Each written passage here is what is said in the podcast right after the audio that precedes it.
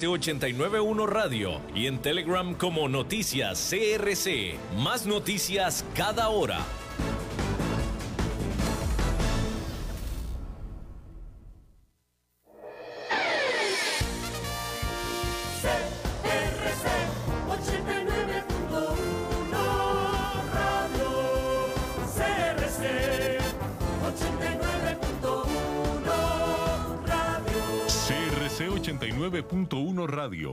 Cadena Radial Costarricense no se hacen responsables por las opiniones emitidas en este programa.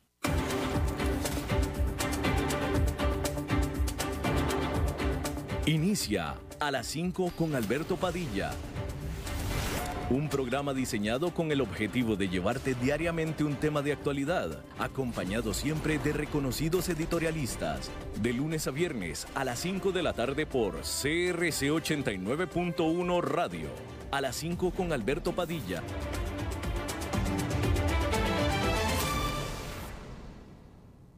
Bienvenidos a esta emisión de A las 5 con su servidor Alberto Padilla. Muchísimas gracias por estarnos acompañando. Le mando cálidos saludos desde las instalaciones y la señal de CRC 89.1 FM en San José, Costa Rica, desde donde estamos transmitiendo hasta el punto y el espacio donde usted se encuentra. A través de las diferentes señales en las que estamos disponibles, diferentes plataformas, Facebook Live, una de ellas, en la página de este programa, a las 5 con Alberto Padilla. También en podcast, en todas las diferentes más importantes plataformas, Spotify, Apple Podcast, Google Podcast, etcétera, etcétera. Aquí en Costa Rica estamos saliendo en vivo a las 5 de la tarde y todos los días repetición del programa diario a las 10 de la noche en CRC 89.1 FM. Controlando, tratando de controlar los incontrolables, el señor David Guerrero, el maestro limpio, y aquí a cargo de la producción general de este programa, la señora Lisbeth Ulet. Hoy es martes de Pregúntenle al Eli. El economista, comentarista, comunicador Eli Feinseig responderá a las preguntas de ustedes en vivo. Así es que vaya haciendo, vaya mandando sus preguntas en la página de Facebook de este programa a las 5 con Alberto Padilla. Eh, creo que David, ¿está el programa transmitiéndose en la página del programa? Suponemos que sí, en este momento. Bueno, porque si no es en la página del programa, también es en la página de CRC 89.1. Pero de todos modos, en la página de A las 5 con Alberto Padilla, ahí está el posting para que usted haga las preguntas. De hecho, ya varios la, las han hecho preguntas a lo largo del día y ahí usted puede entrar y las puede hacer. O también lo puede hacer en la señal en vivo de este programa. Eh, y él estará con nosotros un poco más adelante, a unos 10, 15 minutitos más, y estará por el resto del programa respondiendo a sus preguntas. Bien, antes de eso, déjeme comentarle que la economía de Estados Unidos está aún en grandes problemas, aunque la situación hoy es mucho mejor que lo que estaba en su peor momento en abril. Sin embargo, el proceso de recuperación está encontrando escollos. De acuerdo al índice Vuelta a la Normalidad elaborado por Moody's Analytics, que mide la actividad de 37 indicadores económicos, su punto más bajo fue durante abril, cuando la economía del país estaba operando al 59% del nivel en el que estaba justo antes de la pandemia. A partir de ahí comenzó a recuperarse durante mayo y junio, al irse moderando la tasa de infecciones, disminuyendo la tasa de desempleo y los estados comenzando a aflojar los confinamientos. Sin embargo, el impulso en un punto se detuvo.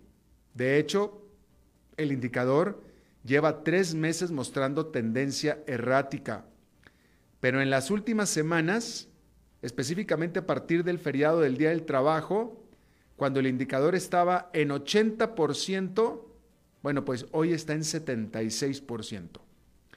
Moody's Analytics afirma que el comportamiento del indicador demuestra sin lugar a dudas que el proceso de recuperación de la economía definitivamente ya no fue en forma de V y por tanto cada vez más se extiende el proceso de recuperación económica.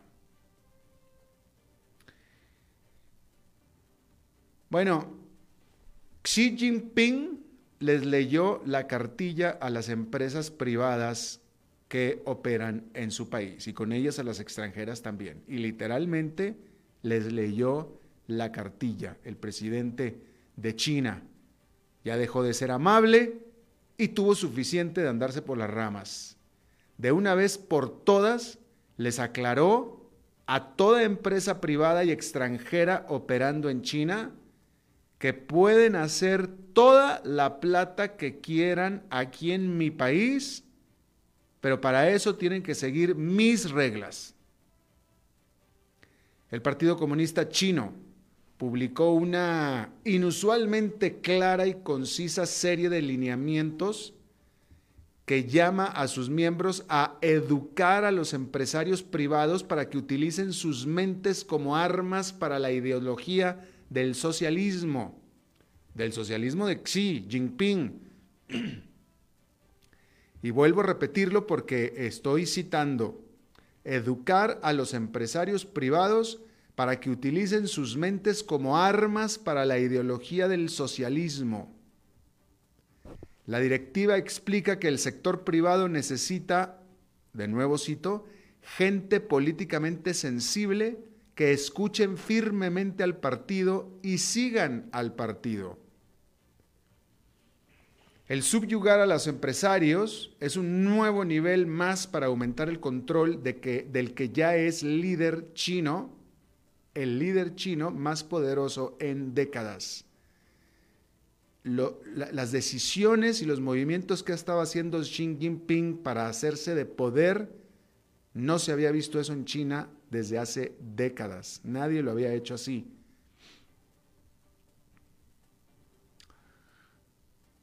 Eh, esta medida, esta última medida que estamos hablando, de subyugar a los empresarios, se da luego de que Jinping le arrebató de cuajo su autonomía e independencia a todo Hong Kong, por ejemplo.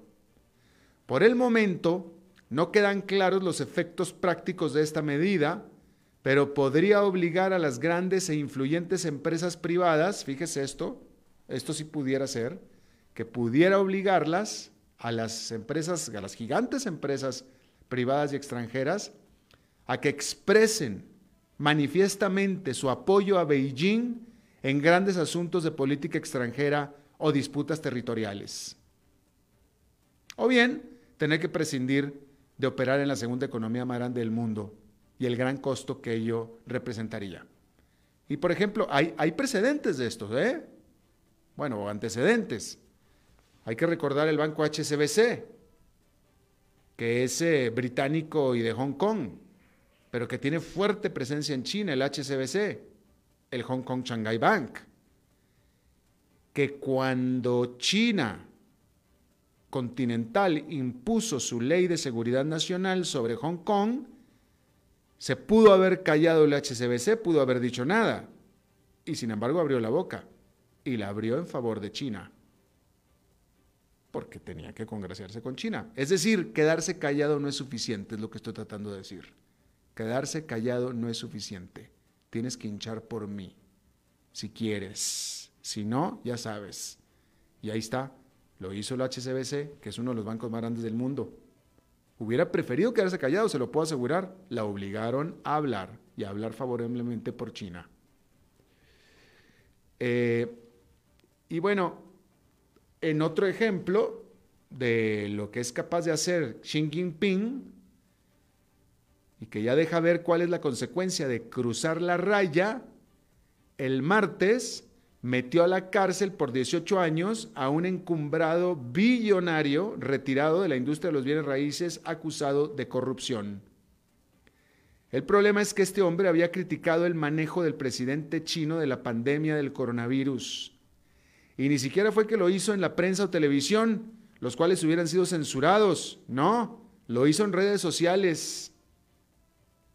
Encerrar a este poderoso e influyente empresario y multarlo con 619 mil dólares es ampliamente considerado como una señal inequívoca de que criticar y menos aún desafiar a Jinping simplemente no será tolerado.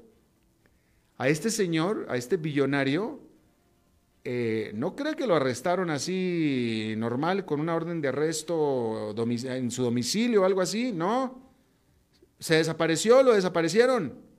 De repente un día ya no está más en su casa, desapareció. Y solamente hasta hace recientemente se supo que estaba encerrado en la cárcel y ya ahora se confirmó que va a estar encerrado por 18 años más. Pero lo, lo secuestraron, lo arrancaron literalmente. Bueno, en la industria de la computación en la nube, la reina suprema es Amazon, que tiene en su poder casi la mitad del mercado. Pero Microsoft ha venido dando una batalla feroz últimamente. La empresa ha venido marchando lenta pero inexorablemente para hacerse de un 20% del mercado y el año pasado ganó un megacontrato por 10 mil millones de dólares para ayudar a subir a la nube a los sistemas del Departamento de Defensa de los Estados Unidos. Esto último no le agradó nada a Amazon y levantó una demanda en las Cortes alegando que la administración de Donald Trump metió mano en el proceso de manera ilegal simplemente por la animadversión personal que el presidente tiene, el presidente Donald Trump, tiene contra el jefe de Amazon, Jeff Bezos, quien en lo personal es el propietario del diario Washington Post, que es crítico, como debe ser, del gobierno. Y hoy en día la pelea entre Amazon y Microsoft está elevándose más allá de las nubes. Este martes Microsoft lanzó su conferencia virtual Ignite para presumir su nuevo servicio para interconectar a satélites en el espacio con su plataforma en la nube Azure. Y es que las conexiones instantáneas satélite-tierra serán cada vez más importantes al ir creciendo la industria espacial privada. Y esto enoja aún más a Amazon, quien lleva ya un par de años siendo la líder suprema y monopólica de este segmento de la industria, pero que ya no más será. Bueno, pues Trump está ganando terreno entre las minorías étnicas de Estados Unidos y la pregunta es si esto es increíble o no. Porque de tantas veces que ha prometido un milagro, pareciera que finalmente este podría ser efectivamente el primero. Donald Trump, quien los calificara como violadores, de hecho ha estado subiendo de popularidad entre la población latina de Estados Unidos, quienes en el 2016, 66% de ellos votaron por Hillary Clinton. Hoy Joe Biden cuenta con la intención de voto de solamente el 60% de los hispanos. En aquel entonces votó el 66% y ganó Donald Trump o perdió Hillary Clinton con el 66% del voto de los hispanos. Hoy apoyan más a Biden, perdón, hoy apoyan menos a Biden de lo que apoyaron en su momento a Clinton. Es decir, que están apoyando más a Donald Trump. Otros grupos también denigrados por Trump, como los asiáticos estadounidenses y hasta los negros, han mejorado su actitud hacia Trump. Y la gran pregunta es cómo puede ser esto posible. Bueno, para empezar, Trump se ha dirigido mucho a atraer a la clase trabajadora, quien en general ha considerado al Partido Republicano como mejor para la economía, el cual es un tema fundamental para los votantes de las minorías. Y así es como se está haciendo cada vez más del favor de las minorías. Ahora, si esto se mantendrá y si esto le valdrá para ganar la presidencia, esa es otra cosa. Es otra cosa completamente diferente.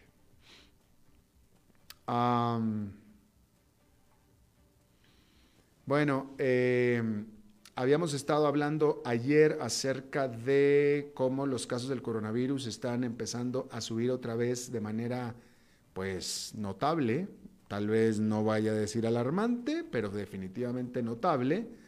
Bueno, pues hay que decir que el asesor científico o el asesor médico principal del gobierno británico advirtió que para mediados de octubre el país podría haber 50 mil casos diarios de coronavirus. Estoy hablando de la Gran Bretaña.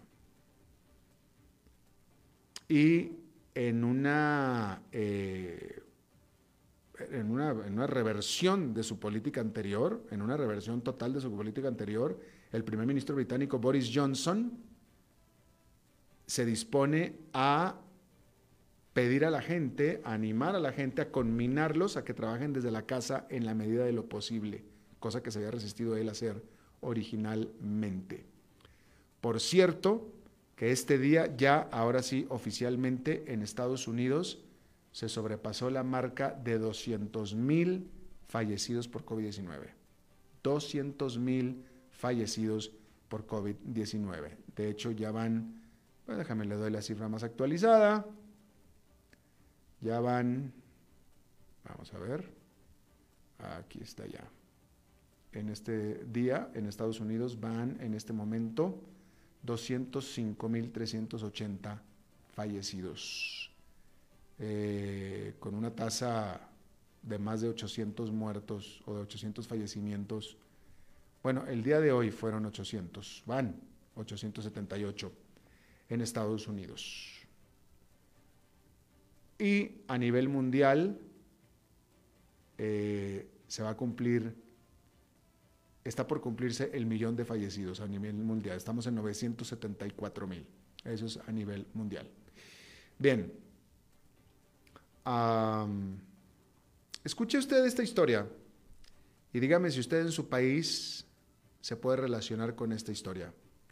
El 70% de los votantes en un referendo en Italia, en Italia, el 70% de los votantes en un referendo optó en favor de reducir el tamaño del Parlamento Nacional, de tal manera que el número de miembros del Parlamento, congresistas pues, en la Cámara Baja y el Senado se recortará de 945 a 600 para el año 2023.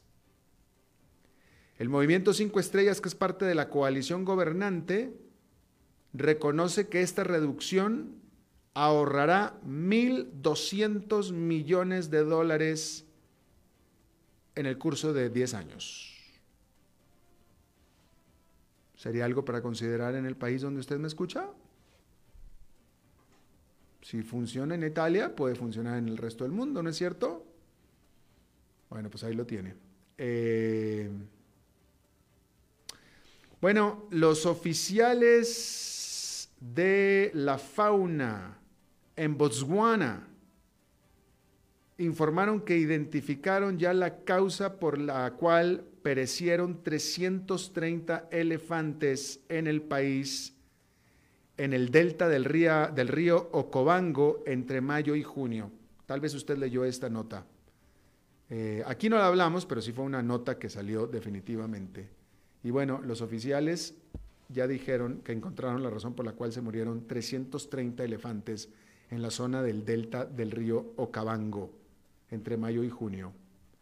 Resulta que estos elefantes ingirieron toxinas producidas por una bacteria que se llama cianobacteria, la cual puede crecer en aguas estancadas. Esta bacteria, que es una alga, esta alga típicamente crece en las orillas de los estanques, en donde normalmente los elefantes toman de en medio de los estanques. Ya ve que el elefante se mete hasta adentro y se va y se baña y todo eso, y toma agua.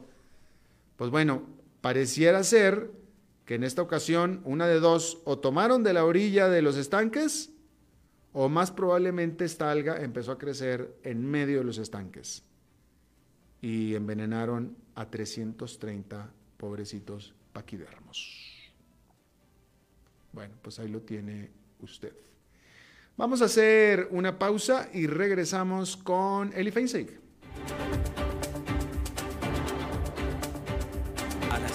con Alberto Padilla por CRC 89.1 Radio. Tinto, blanco, rosado, espumante, seco dulce. El vino es como los amigos, proviene de diferentes cepas y familias convertidas en bodegas de tradición. La Iride, una bodega personal establecida en Mendoza, Argentina, produce vino de exportación con la calidad de Mendoza, expresada en taninos frescos, frutales, remembranzas de tabaco y chocolate. Una fiesta al paladar. La Iride, vinos argentinos de tradición. CRC 89.1 Oyentes informados. El agua es vida, salud y bienestar. Por eso, vos y los tuyos necesitan agua purificada, ozonizada y embotellada San Ángel. Hace que tu vida sea más larga y saludable con agua San Ángel. Disfrútala naturalmente y viví una experiencia con agua purificada San Ángel. Pureza que se siente. Búscanos en Facebook como Agua San Ángel. En tiempos de emergencias y de incertidumbre, es fundamental la información verificada y confiable. Evite los medios anónimos e irresponsables. Dígale no a las noticias falsas. Los medios de comunicación formalmente establecidos son el antídoto más eficaz contra la desinformación. Infórmese por la radio y la televisión a toda hora, con los rostros y las voces que usted conoce y confía fue un mensaje de la Asociación Internacional de Radiodifusión, AIR.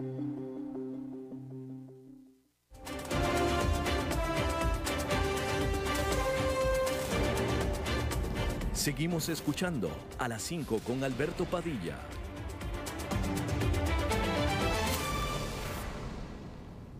Bueno, muchísimas gracias por continuar con nosotros. Y es martes de Pregúntenle al Eli y el buen Eli, aquí está con nosotros. Eli Feinzi, ¿cómo estás? Hola Alberto, ¿qué tal? Eh, pues muy bien, gracias a Dios. ¿Vos qué tal?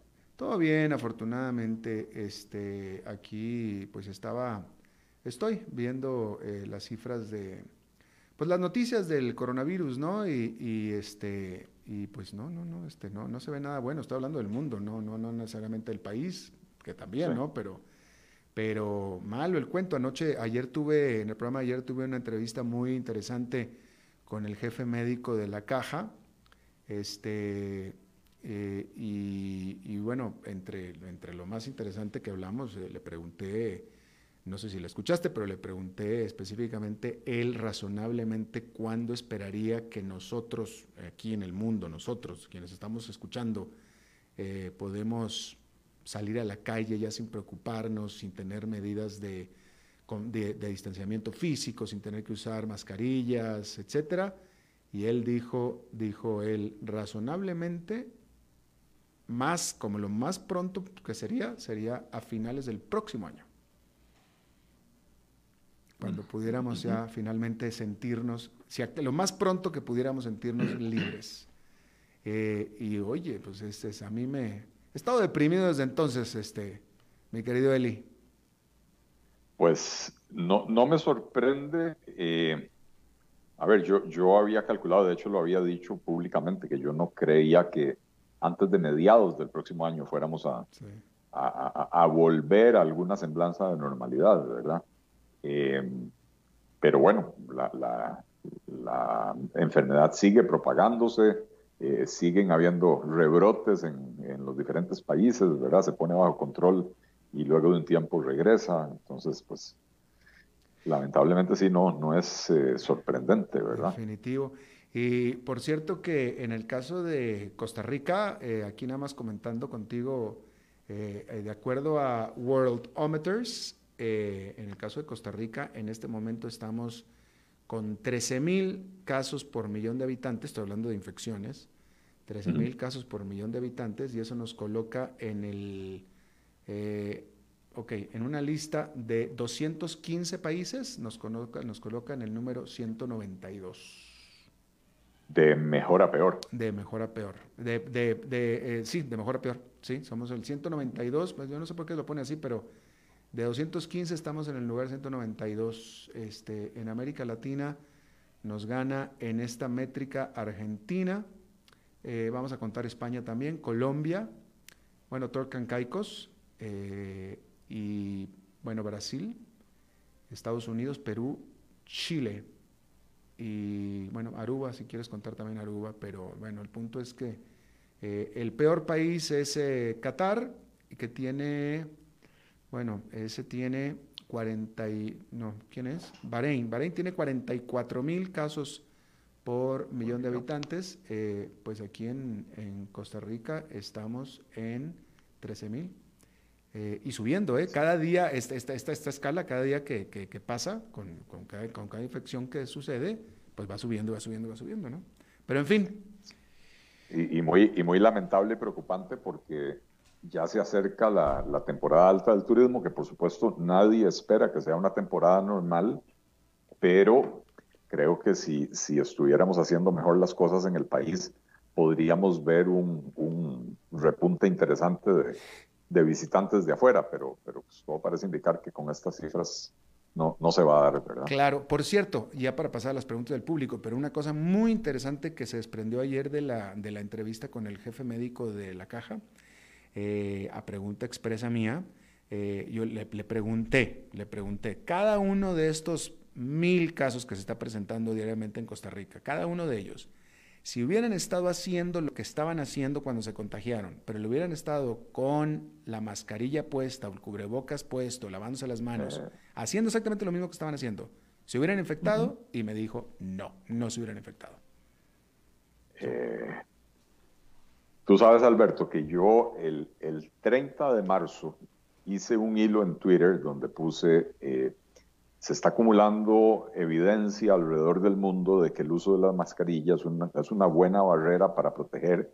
Eh, digamos que la evidencia tal vez no era concluyente en ese momento, pero eh, los países que habían tenido más, más éxito en, en controlar la primera ola, pues eh, entre otras medidas, estaban haciendo eso, ¿verdad?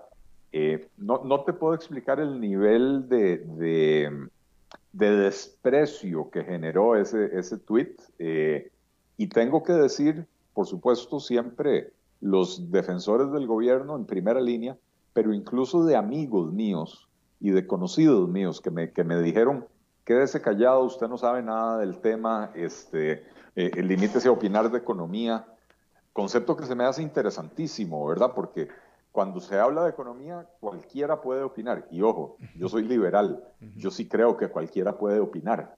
No cualquier opinión vale lo mismo, pero cualquiera puede opinar. Eh, pero, pero nunca había tenido yo una reacción tan odiosa como ese día, eh, diciéndome que no sabía de lo que estaba hablando y qué sé yo, a pesar de que en el tweet yo citaba artículos científicos y otras, y otras cuestiones. Este, eh, bueno, el, el, el, Ministerio de Salud se tomó cinco meses y medio después de que yo publiqué ese tweet, cinco meses y medio para llegar a la conclusión de que había que promover el uso de las mascarillas. Eh, una de las razones por las cuales el uso de la mascarilla era, era una cosa buena, aunque la evidencia no fuera eh, 100% concluyente, es que es una solución relativamente barata, uh -huh, ¿verdad? Uh -huh. Y entonces, eh, ¿cómo se llama? Eh, si puede ayudar, si hay evidencia de que ayuda este, y la solución es relativamente barata, pues entonces eh, es algo que se, que, se, que, que, se debería de promover, aun cuando la evidencia no es concluyente, ¿verdad? Eh, entonces, claro, yo me pregunto dónde estaríamos hoy si, si esto se hubiera hecho desde entonces. Incluso cuando el Ministerio de Salud empezó, o el ministro de Salud empezó a, a decir en las conferencias de prensa, eh, que recomendaba el uso de las mascarillas, eran recomendaciones muy tímidas y nunca vi yo, hasta, hasta mucho después, que empezara el ministerio a hacer una campaña de información pública acerca del uso correcto de las mascarillas, como sí lo hicieron al puro principio de la pandemia, eh, que nos básicamente nos enseñaron a lavarnos las manos. Yo creo que hace ocho meses el, el 90% de la población mundial, y me incluyo, no nos sabíamos lavar las manos, nos las lavábamos mal a la carrera. Eh, y las campañas de información han hecho que eh, eh, ahora parezcamos cirujanos cuando nos lavamos las manos, ¿verdad? Eh, bueno, una campaña similar para promover el uso correcto de la mascarilla, yo no la he visto. o sea, ya he visto publicaciones en la página del ministerio, pero, pero no, no algo que yo pueda decir es una campaña masiva para llegarle a todo el mundo. y entonces vemos que la gente está usando las mascarillas, pero vemos que mucha gente no las usa de la manera correcta, ¿verdad? Claro, claro. Bueno, pues sí, ahí está, efectivamente. Eh, Eli, con este asunto de, la propuesta eh, que le van a hacer supuestamente al Fondo Monetario Internacional, pero lo más importante, la propuesta que le están haciendo al país, a Costa Rica, y este plan de aumentar eh, los impuestos aquí en, Costa Rica. Vaya, hay un rechazo total. Aquí yo creo que el país se unió para rechazar completamente esta propuesta del gobierno, pero yo, yo te pregunto, estamos claros en que se tenían que subir los impuestos sí o sí. Aquí el problema es que lo único que están haciendo es eso, subir impuestos. No están recortando gastos, no están haciendo ninguna otra cosa más que subir impuestos. Pero una subida de impuestos era inevitable. Ojalá hubiera venido con otra o con un paquete completo, pero ¿estamos de acuerdo en que una subida de impuestos era inevitable sí o sí? No, no, no, no, no. ¿No? Una subida de impuestos era inevitable hace año y medio, en el 2018 eh, lo, y se eh, hizo. Lo pregunto, porque, lo pregunto porque Rodrigo Chávez, el exministro de Hacienda, él lo ha repetido varias veces. Dice, para poder solucionar la situación del país se necesita una cosa integral, subir impuestos, bajar costos, a todo, pero no se puede prescindir de nada, tiene que ser un paquetazo completo. Bueno, es una, es una visión bastante respetable de un tipo muy conocedor, este, pero eh, en, en el, digamos que en el horizonte temporal cualquier reforma que se haga ahora, eh, cuando uno la analice 10, 20 años después, lo que se haga este año se va a confundir con lo que se hizo hace año y medio. Podríamos decir que es, parte de una misma reforma, porque la reforma de hace año y medio fue una reforma parcial, incompleta, tímida, temerosa, pendeja, eh, eh, podemos ponerle todos los epítetos que queramos. pero la reforma de hace año y medio hizo la subida de impuestos, prometió contención del gasto y la contención del gasto no se materializó. Y entonces, si lo vemos como un todo, sí, los, impuestos son necesarios, pero ya se aprobaron. En este momento lo que hay que hacer es, en primer lugar, recortar el gasto. Pero cuando digo recortar el gasto me refiero a, reformas estructurales, a la estructura o al, aparato estatal eh, que permitan eh, eh, que permitan cambiarle la trayectoria a la curva del gasto. En Costa Rica tenemos un problema y es que la, la, curva del gasto crece mucho más rápidamente que la curva de los ingresos. De hecho, la curva del gasto tiene una pendiente positiva y creciente y la curva de los ingresos básicamente es, es flat, ¿verdad? Entonces, cada vez se va ensanchando la, la brecha entre gastos e ingresos y eso es el déficit fiscal.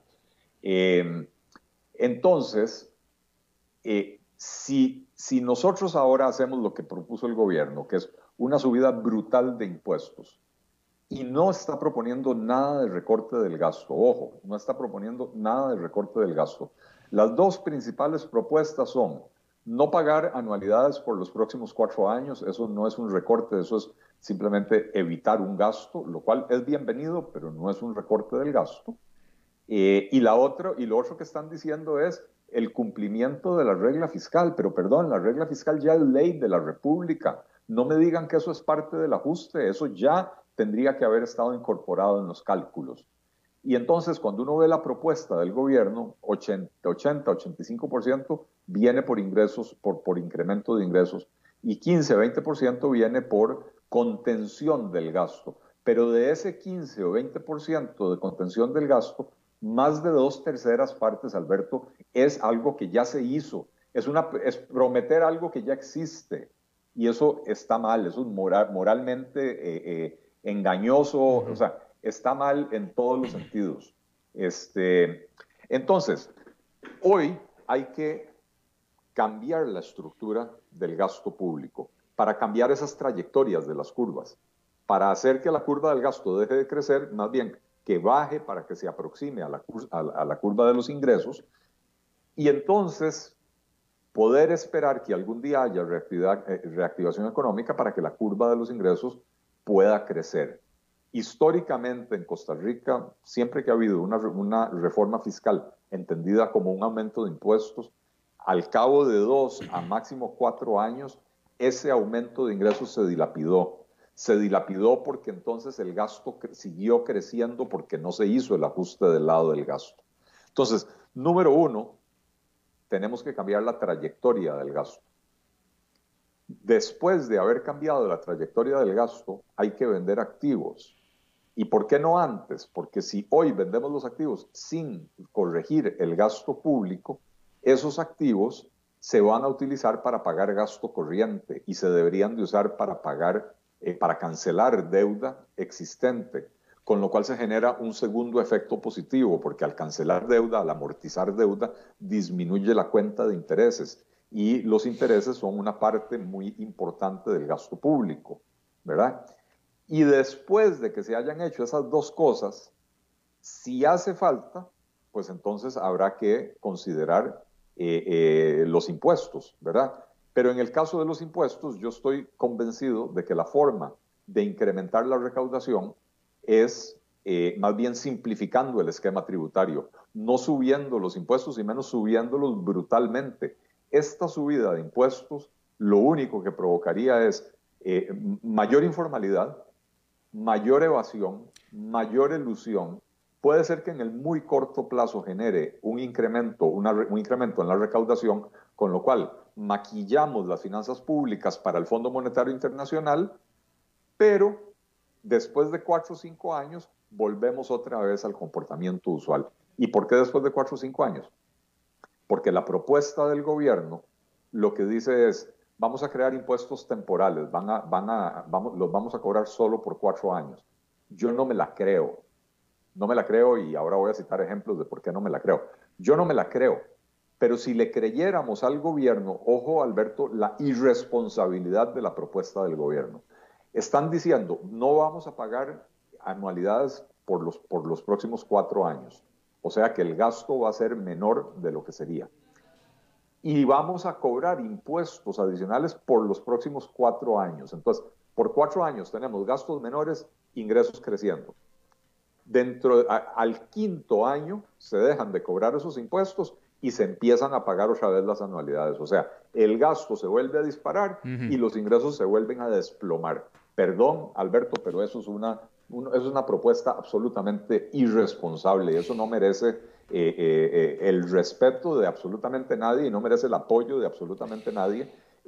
y si el gobierno quiere ponerse serio, va a tener que poner primero sobre la mesa el recorte del gasto para convencernos después si es necesario el aumento de impuestos o no. El ministro de Hacienda, Elian Villegas, eh, buen amigo del programa, vino aquí al programa eh, a la semana de haber ocupado el cargo. ¿Te acuerdas que eh, aquí estuvo hace pues, unas cuantas semanas nada más? Y la, primera pregunta, prácticamente la primera pregunta que le hice fue acerca de que se iba a proponer nuevos impuestos. Y él dijo, la respuesta de él fue, antes de yo meterme a ver sobre los impuestos, lo primero que voy a ver es sobre los gastos.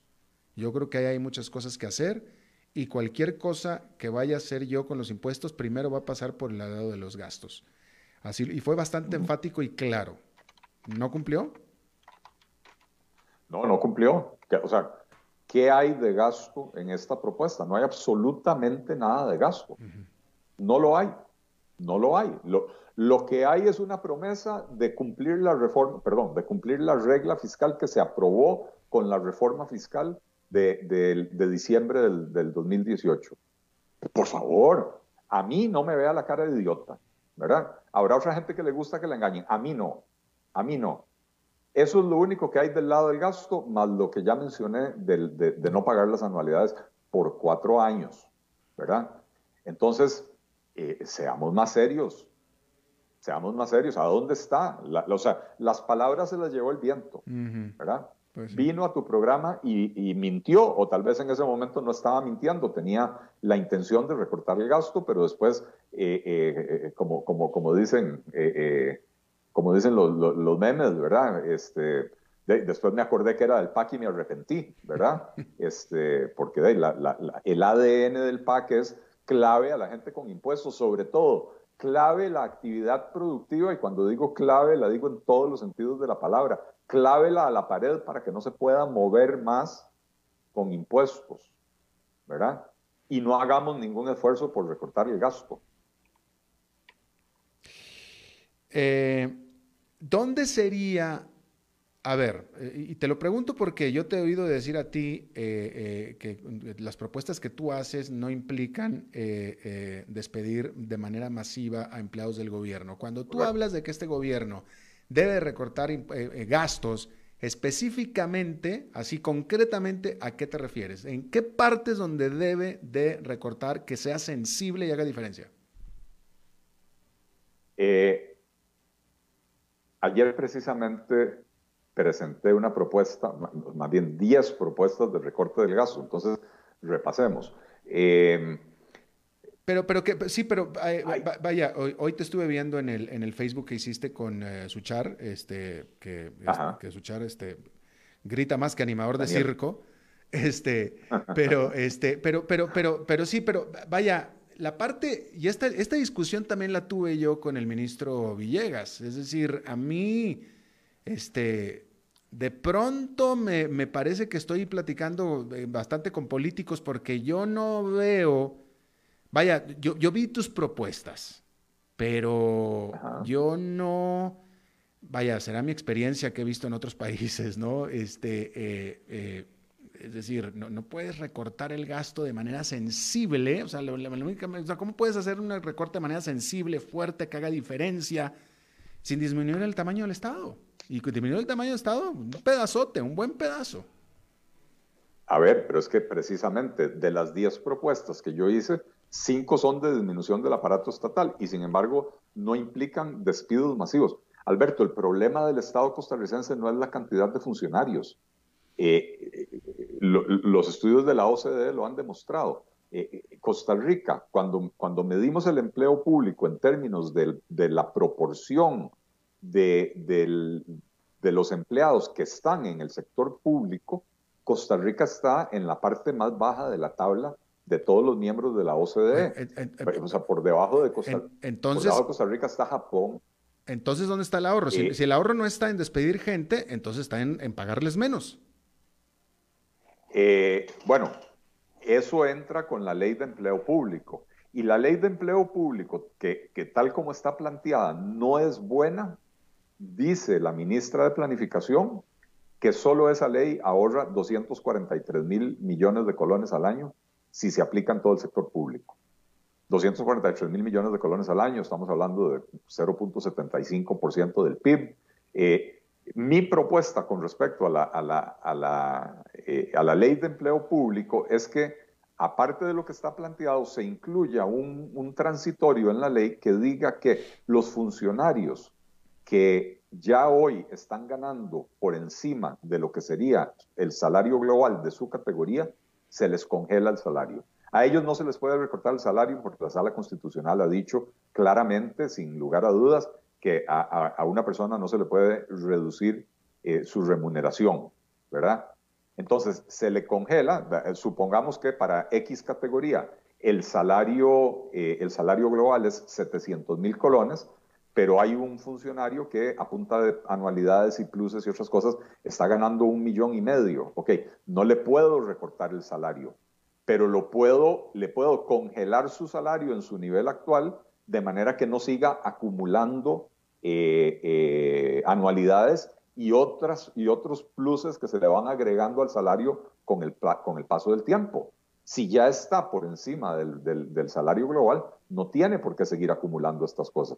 Entonces, si el proyecto de ley de la, ministra de Planificación provocaría un ahorro de 243 mil millones de colones, eh, si le agregamos esto, bueno, ahí ya estamos hablando de que, de que solo por esa vía estamos ahorrando más de un 1 o probablemente un 1 y cuarto por ciento, solo por esa vía, ¿verdad? Mm.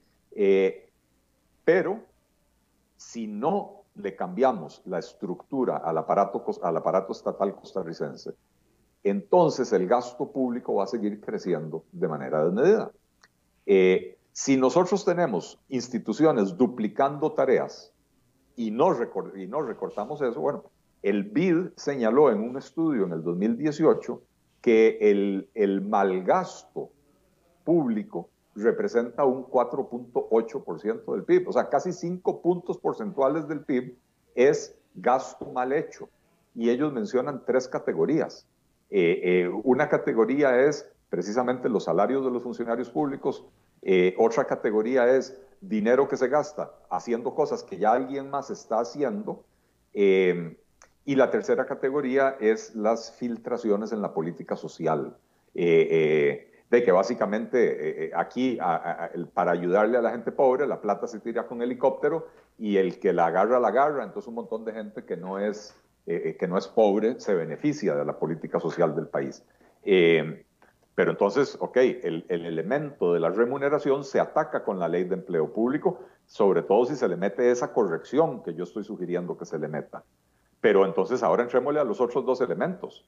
Las duplicidades, entonces hay que reformar el Estado. y ahí es donde entran mis propuestas. Crear un Ministerio de la Producción que fusiona eh, cuatro o cinco ministerios, el de Agricultura y Ganadería, eh, el Incopesca, el Instituto de Turismo, el de Economía y eh, el de Industria y Comercio, nos ahorramos, ojo, Alberto, las funciones sustantivas de los ministerios no van a desaparecer. Lo único que desaparecería son funciones administrativas. Si vas a tener un ministerio en vez de cinco, vas a tener un departamento de recursos humanos, no cinco vas a tener un departamento legal, no cinco, ¿verdad? Eh, y vas a tener un ministro, no cinco. Probablemente sí van a ser necesarios cinco viceministros, pero, este, pero son ahorros importantes.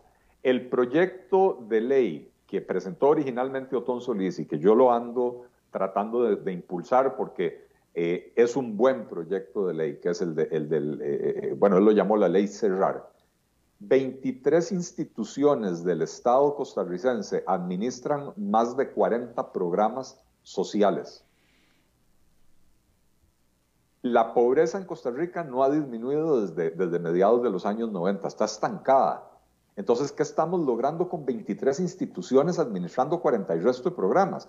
La propuesta de Otón Solís es eh, eh, eh, fusionar esas 23 instituciones en un ministerio de, él lo llama de asistencia social, a mí no me gusta el nombre porque hay que quitar la idea del asistencialismo, pero un ministerio, llamémoslo de bienestar social, este, donde se fusionan, nos vamos a ahorrar 22 administraciones, Alberto. Y entonces los recursos que hoy en día, de la enormidad de recursos que el Estado costarricense destina a combatir la pobreza, dos terceras partes se van en remuneraciones. Solo queda una tercera parte para los costos fijos de las instituciones, alquileres, eh, eh, servicios públicos, etcétera. Y lo que sobra, no sabemos exactamente cuánto es, pero probablemente 10 o menos del 15% de todo lo que se destina al combate de la pobreza, solo 10 o 15% le está llegando a los beneficiarios. Bueno, con este proyecto de ley, estima Otón Solís que se podría ahorrar otros 80 mil millones de colones, ¿verdad? Entonces, ojo, Alberto, son ahorros significativos. Eh, eh, hay que hacer la suma de todo.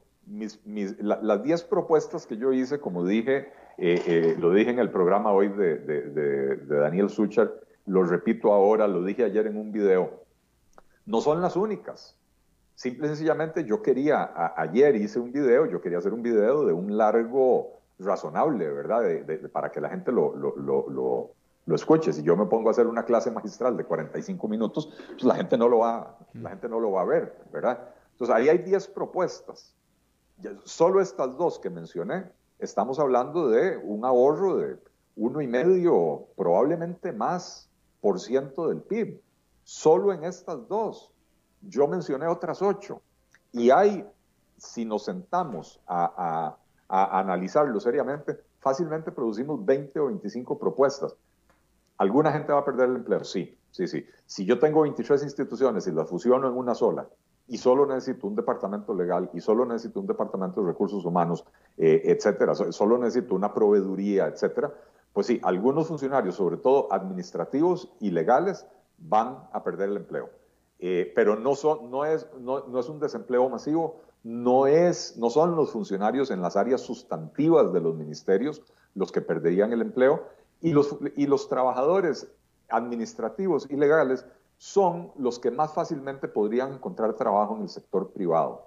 Eso sí, todo esto tiene que ir de la mano, Alberto, de políticas de reactivación económica. Si esto va de la mano de una escalada de 5 puntos porcentuales del PIB en impuestos, nunca va a haber reactivación económica. Y si esto no va de la mano de la reactivación económica para que ellos, eh, las personas que pierdan el trabajo, puedan conseguir otro, pues entonces sí, estamos mal. Claro. Este, bueno, no, pues ya se, ya, se, acabó el saldo. Se nos acabó el saldo. Se acabó el saldo. Este, bueno, nada más Juan López que pregunta si existen requisitos para que los ticos salgan o entren a Costa Rica. Sí, vaya, eh, bueno, primero que nada, las fronteras terrestres están cerradas, no vas a poder entrar o salir al país por la terrestre, va a tener que ser eh, pues por avión. Eh, y los, los lo, único que va a pasar es que para salir creo que te puedes ir como si nada, regresar te van a meter en cuarentena. Pero nada más, este, eso es para los ticos. Los que no son ticos. Es correcto, para, para los ticos cuarentena. Y, creo que es todo. Creo que a los ticos no les piden la prueba, que, sea, que venga con una prueba en la mano, ¿no? ¿Verdad? Creo que eso no. Eh, pero sí, te, te, encierran en cuarentena. Puedo hablar de la experiencia de mi hija que vino hace más o menos un mes. Sí. Eh, no, ya más. más, de eso, ¿no? Ya, ¿Ya más? Yo creo que sí. Pero bueno. No, es que estás pensando en la otra, porque una hija vino en marzo y esa ya se fue. Ah, pero la otra la otra vino hace, hace poco, mes, ah. mes y medio. Ah, bueno. Este, eh, averiguamos si ella podía hacerse la prueba del COVID y venir y no tener que hacer cuarentena y nos dijeron que no, que los ticos pueden entrar sin traer prueba, pero tienen que hacer cuarentena obligatoria aunque traigan la prueba. Y la cuarentena son 14 días. 14 días. En la casa. No sé si ha cambiado desde entonces, me parece que algún cambio iban a introducir porque el trato es discriminatorio, porque el extranjero con prueba del COVID puede moverse por el país y el costarricense con prueba del COVID no, ¿verdad? Pero no sé si lo han cambiado. Yo tampoco, la última persona que yo vi, eh, Tico, vino, llegó al país, ¿qué fue esto? Hace unas tres semanas y también lo metieron 14 días a, cuarentena sin prueba. Eh, no le pidieron prueba, pero sí 14 días en cuarentena. Este, bueno, pues eh, me adueñé del programa. Le pido una disculpa a todos tus fieles seguidores que todos hicieron muchísimas preguntas y en esta ocasión, qué pena, pero no me importó.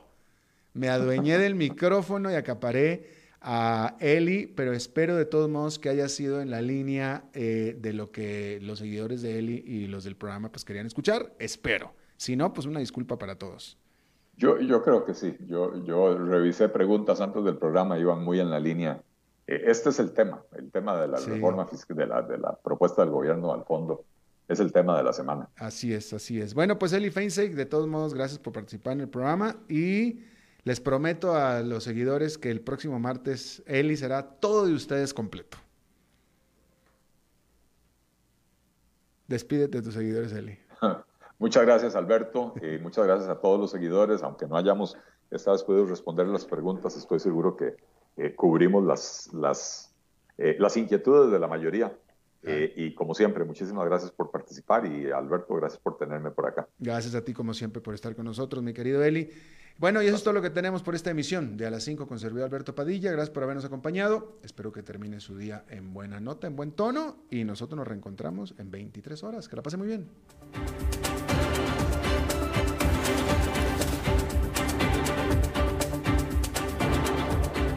Concluye a las 5 con Alberto Padilla. Un programa diseñado con el objetivo de llevarte diariamente un tema de actualidad, acompañado siempre de reconocidos editorialistas, de lunes a viernes a las 5 de la tarde por CRC 89.1 Radio, a las 5 con Alberto Padilla.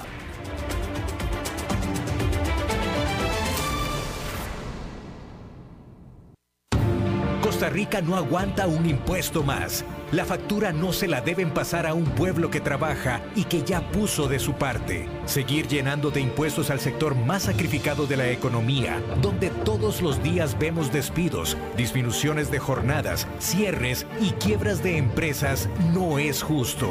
El gobierno debe ordenar la casa, nuestra casa. Debe ser eficiente en el cobro de los más de 103 impuestos existentes, recortar gastos y parar la fiesta. No más impuestos. Pro Costa Rica, para seguir viviendo en bienestar. Búscanos en procostarrica.net o seguinos en Facebook como Pro Costa Rica. ¿Usted qué haría con un millón de colones? Active al menos dos fracciones de chances o lotería hasta el viernes 25 de septiembre a las 4 de la tarde en el app JPS a su alcance. El sábado 26 de septiembre se sortearán 175 premios de un millón de colones. Junta de Protección Social, 175 años de hacer el bien.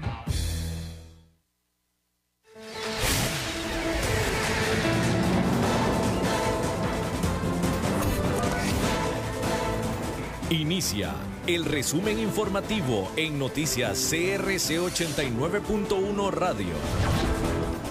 Hola, ¿qué tal? Son las 17 horas con 59 minutos y estos son nuestros titulares. Belén en Heredia y Garavito y Osa de Punta Arenas bajarán de alerta naranja a amarilla a partir de mañana 23 de septiembre. El Ministerio de Salud reportó este martes 868 casos confirmados de COVID-19 por prueba PCR y 219 por nexo epidemiológico. El país podría enfrentar una etapa crítica por la no disponibilidad en las camas de cuidados intensivos entre el 5 y el 9 de octubre. El Tecnológico de Costa Rica comunicó que no realizará el examen de admisión para este año. En el mundo, en Ecuador, el volcán Sangay presentó su erupción más grande desde 1628. En los deportes, el partido amistoso entre México y Costa Rica fue suspendido debido a la falta de aval por parte del Ministerio de Salud. Nacionales. Los cantones de Belén en Heredia y Garavito y Osa de Punta Arenas bajarán de alerta naranja a amarilla a partir de este miércoles 23 de septiembre. Esto lo anunció este martes el presidente ejecutivo de la Comisión Nacional de Emergencias, Alexander Solís, en conferencia de prensa. Solís además comunicó que Matina y Talamanca de Limón